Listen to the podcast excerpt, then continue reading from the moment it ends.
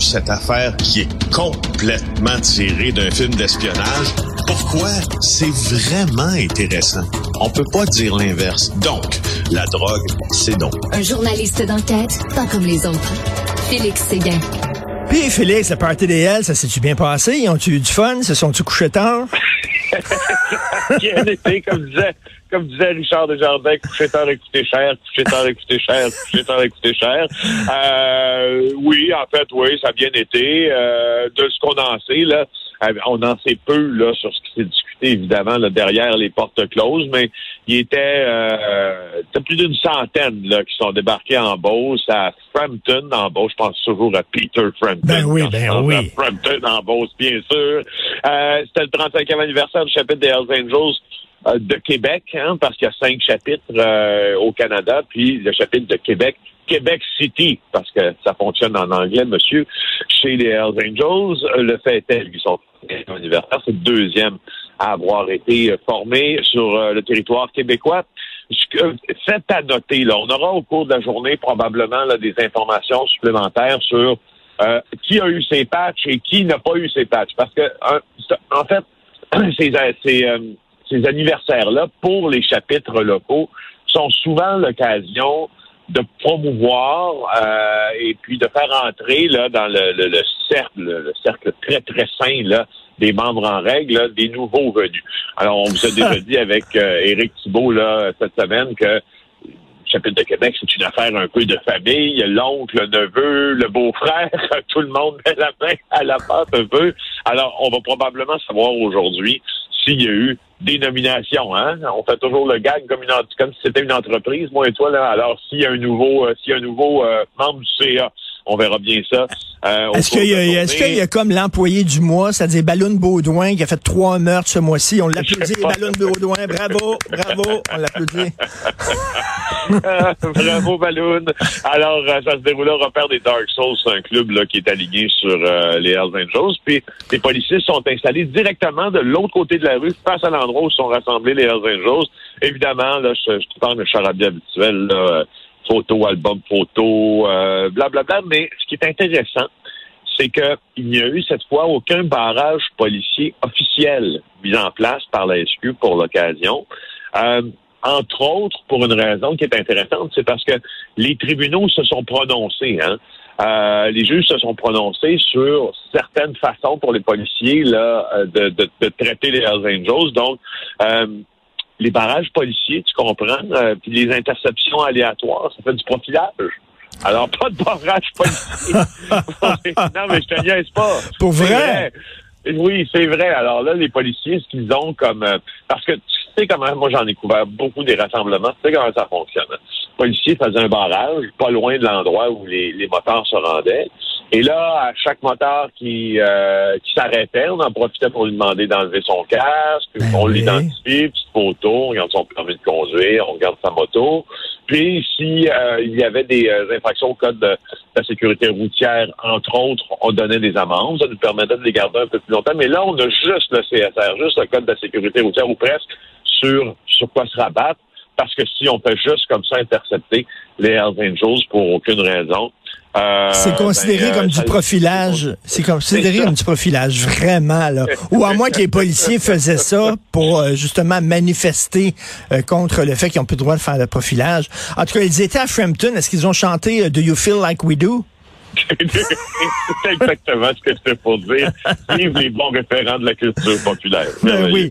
Alors, euh, une sommelière qui laisse un mauvais goût. On peut lire ça dans le journal aujourd'hui. Ben oui, c'est euh, Catherine Lamontagne qui a beaucoup travaillé sur ce sujet-là. Euh, écoute, ça fait drôle à dire, mais c'est une sommelière qui est connue pour ses fausses dégustations de vin. Elle s'appelle Catherine Navassar. Ça fait drôle, hein, être connue pour pas faire de dégustation quand elle c'est de faire des dégustations. Avec, avec son entreprise s'appelle Avec pas de vin, je pense. son nom, c'était Nancy Pas de vin. Alors, avec pas de vin, c'est bon. Alors, elle, euh, en fait, c'est que Catherine a reçu les confidences de plusieurs personnes, une vingtaine d'employés, de fournisseurs, de clients qui lui réclament des milliers de dollars. Ce qu'elle fait, c'est qu'elle a ouvert au cours des, derniers mois trois restaurants, les trois dernières années plutôt, à Brossard, dans le Vieux-Longueuil aussi, puis à chaque fois, elle laisse derrière elle des factures impayées, des fournisseurs impayés. Et ce qui, euh, qui est intéressant, c'est que tu vois un peu comment se déploient les excuses de cette femme-là. Euh, il y a des copies d'ailleurs de messages textes, là, donc, elle dit à quelqu'un euh, à qui elle doit 4200 dollars qu'elle est rentrée à l'hôpital, puis là, sa mère est décédée, puis elle s'est fait laisser par son chum. Je sais pas si c'est vrai ou non. Il y a personne qui a la, capacité de le vérifier, mais là, c'est toujours un peu ce genre de truc. Après ça, c'est bon, ma carte de crédit est pleine. Là, j'ai été hospitalisé pour une chirurgie. Et euh, les, les, créanciers, au départ, ben, tu te dis, waouh, on va lui laisser une chance. Sauf qu'à un moment donné, quand la même excuse se répète et se répète, se répète, c'est moins porté à laisser des chances. Alors, c'est ce qui arrive. C'est pour ça qu'ils se sont tournés dans les médias, ben oui. Ils sont bien faits. Euh, et, euh, et la principale intéressée a aussi accordé une entrevue euh, à, notre bureau d'enquête. Elle disait n'a rien à se reprocher, un amoncellement de malchance qui fait que ça marchait pas. Elle, comprend que les gens soient en colère et euh, ni avoir ouvert et fermé des restaurants sans payer des gens, mais la situation actuelle, ça donne à penser tout le contraire. Il n'y a pas de stratagème de fraude. Moi, ce que je me dis, c'est que, écoute, si c'est un amoncellement de malchance là qui, surviennent comme ça, faut normalement t'arrêtes à la première malchance. Là. Quand ben c'est la sixième malchance de suite en trois ans, ça, ben oui, ben oui. De café. Écoute, elle a un beau chien, par exemple. Elle se photographier avec son, son chien. Elle a un beau chien. Elle a un beau chien. Elle a beau chien. Elle a un beau chien. Euh, écoute, euh, chat GPT, les avocats ne font pas bon ménage.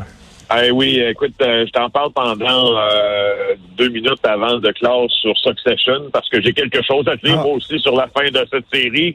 Euh, écoute, c'est intéressant, c'est une c'est une cause donc devant un tribunal new-yorkais qui implique Roberto Mata, qui est un, un, Américain qui poursuit la ligne aérienne Avianca euh, qui est la ligne aérienne euh, de Colombie à Bianca.